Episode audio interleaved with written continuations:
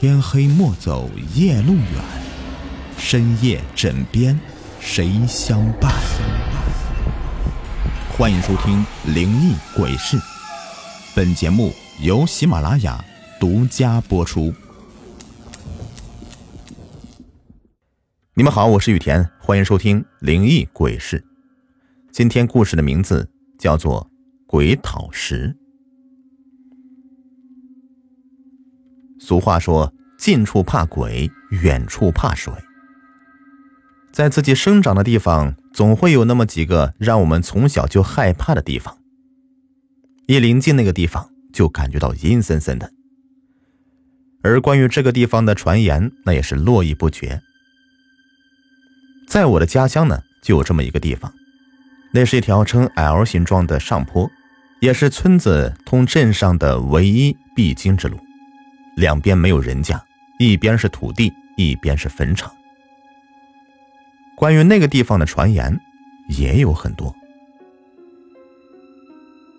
传言说，镇上一个人有一天呢，到我们村的朋友家吃饭，吃吃喝喝下来也比较晚了，朋友留他在家过夜，说是这么晚了回去也不好，容易招惹脏东西。但是那个人呢，执意要回去。还说他朋友迷信，朋友见拦不住他，只好由他去了。反正关于那些零碎的传言，毕竟是没有人证实过。于是那个人就告别了朋友，骑上了摩托车，便朝着镇上驶去。一路上哼哼唱唱的，就来到了这条坡上。这个时候，突然平静的夜晚，就刮起一阵怪风。那个人缩了缩脖子，等车子到了中间那个拐角点的时候，那人突然感觉有什么东西在挠自己的裤脚。他低头一看，不知什么时候，一只硕大的公鸡正在抓自己的脚。那个人大惊，朝着公鸡大声喝喊。这说来也怪啊，他那一声大喝，那大公鸡。就不见了。经过这么一下，九义一下子就醒了不少，慢慢的也想起了关于这条坡的一些事情。那人呢，也有些害怕了，于是他加速朝着家里赶去。可是，就在他下到坡底的时候，突然一张巨大的圆脸堵在了他的正前方。他一吼便冲了过去。听说回到家以后啊，那人的脸色是煞白煞白的，之后第二天就是一病不起。家里人就给他找来了驱邪的人，人家说这是碰到了脏东西了，还好他命大，再加上喝了点酒，捡回了一条命，不然第一次的时候就把他扯下车子，给那个人烧了点符水喝下去。之后呢，就千般告诫，一年之内不能再接近那个地方，晚上也不得出门。从小的时候，我就被这些故事所熏陶，导致我对这些地方总有一种说不出的恐惧感。随着年龄的增长，那些封建迷信的思想逐渐被我抛之脑后，认为那只不过是人们自己编造出来吓唬自己的而已。然而，自从经历那件事情以后，我就对这些传言保持一种敬畏的态度。我记得，那是我刚上初一的时候，那个时候啊，正是调皮贪玩的时候，每天四点多钟放了学，总是要钻进游戏厅里面打打游戏。没钱的时候，就是在边上看别人玩，也能看到忘却时间。所以每次回家都被我妈妈关起门来，用那种小竹条抽。但是啊，总是打完了就忘了，一看到游戏厅就走不动道了。好在虽是贪玩，却从来都没有在天黑之前准时回去的。直到有一次，是真的玩过了头了。等到我回过神来的时候，外面已经是有点黑了。我几乎是狂奔着往家赶，当时心里默念：完了完了，今天回家还不得被揍死啊！这天一旦开始黑，就黑的特别快，才过了半个小时不到，居然已经是有点银白色的月光了。我跑跑停停的来到了我们村子的坡下面，我就望了一眼前方那有些模糊不清的上坡，不知为什么，突然感觉一种凉意袭上心头，我内心竟然生出一抹惧意。我在坡底犹豫了半个小时，那就是不敢走。每次给自己打够勇气开始走的时候，就又泄了气儿。眼看着月亮慢慢的爬高了，再不回去就要被老妈给揍死了。